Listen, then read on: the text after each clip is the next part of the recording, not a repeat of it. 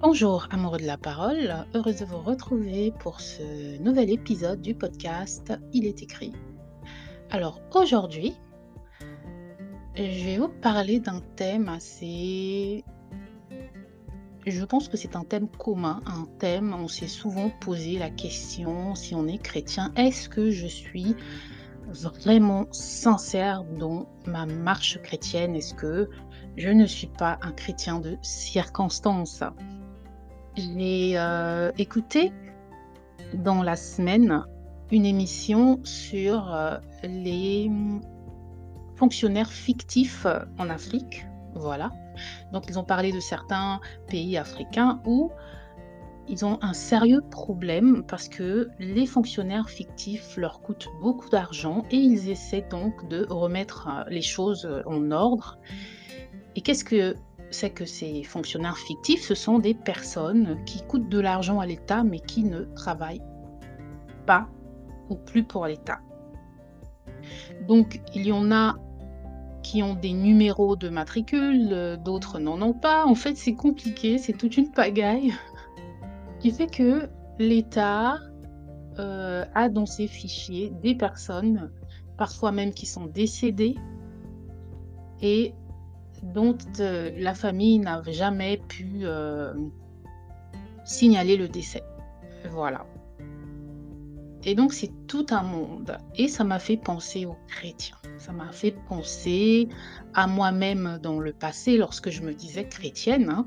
J'avais euh, pris mes distances avec l'Église catholique, puisque j'ai été élevée dans le catholicisme. J'avais pris mes distances, mais je me disais quand même chrétienne, alors que je ne pratiquais pas, je ne priais pas, je ne lisais pas la Bible, je vivais ma vie, tout simplement. Donc j'étais une chrétienne fictive. Hein.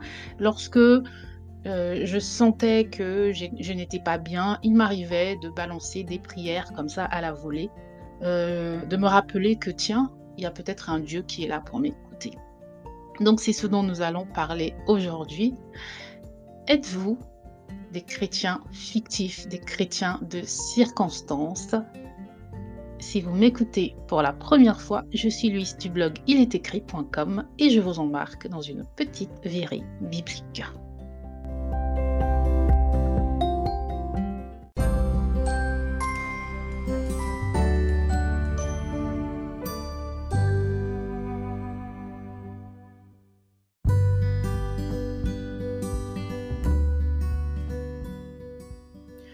Donc aujourd'hui, amoureux de la parole, on va s'interroger sur nous-mêmes et nous poser les bonnes questions. Le chrétien de circonstance, le chrétien fictif, ça va être le chrétien qui habite dans l'église, qui va peut-être dans une assemblée tous les dimanches et même plus en semaine, qui est très actif, mais par contre qui ne, nourrit pas une relation avec Dieu en dehors de la sphère euh, de l'Église et des assemblées. C'est une personne qui ne prie pas, c'est une personne qui ne prend pas le temps de méditer la parole de Dieu, mais c'est une personne qui a conscience que la prière, c'est important. Elle va aller demander la prière à, euh, tout le monde à l'Église. Elle va s'agiter en ayant tout un tas d'activités en se disant que cela suffit. N'est-ce pas? Un chrétien de circonstance, c'est peut-être ce chrétien qui va à l'église juste pour avoir une vie sociale, une personne qui est née dans euh, le milieu chrétien, qui a pris ses habitudes, mais qui n'a pas encore fait une réelle rencontre avec Dieu. Donc le but, ce n'est pas de se sentir condamné, au contraire, c'est de se dire, maintenant, je vais me lever et avoir cette relation avec Dieu. Le chrétien de circonstance, ou le chrétien fictif, c'est encore le chrétien qui recherche ses intérêts. On doit se demander qu'est-ce qu'on recherche en allant à l'église, qu'est-ce qu'on recherche euh, dans notre relation avec Dieu, si ce n'est pas juste de le glorifier, si ce n'est pas de l'amour, et que c'est juste que l'on veut retirer quelque chose de lui, on devrait se repentir devant sa face. Donc dans la Bible, il y a un passage euh, dans les Actes des Apôtres, chapitre 8, des versets 9 à 24. Je vous invite à relire ce passage où on nous parle de Simon, le magicien. Simon, c'était un homme qui se faisait passer pour euh, un grand, il faisait sa magie, il étonnait le monde.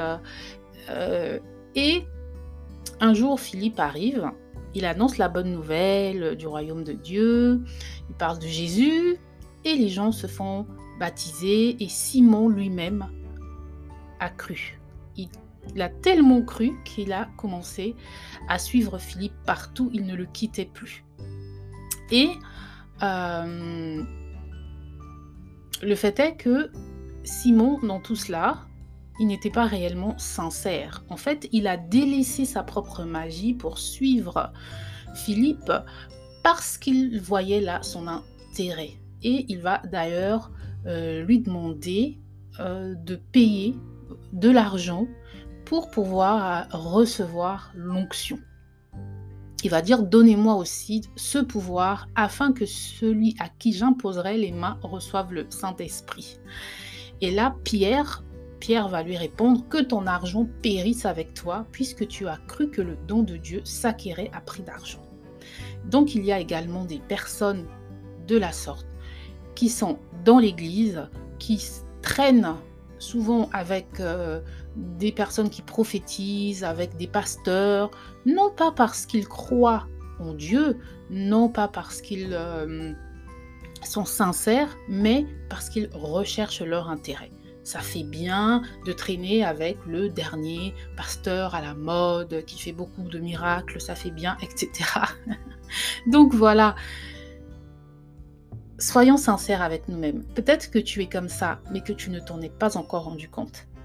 Peut-être il y en a qui le font sciemment, mais il y en a d'autres peut-être qui se mentent tous les jours et qui ne se rendent pas compte qu'ils courent après du vent, qu'ils sont dans l'église, qu'ils font des actions, mais puisqu'ils n'ont pas eux-mêmes une relation avec Dieu et qu'ils n'ont même pas encore reçu la révélation de Jésus, ils ne sont que des chrétiens de circonstance et ne devraient même pas se dire chrétiens.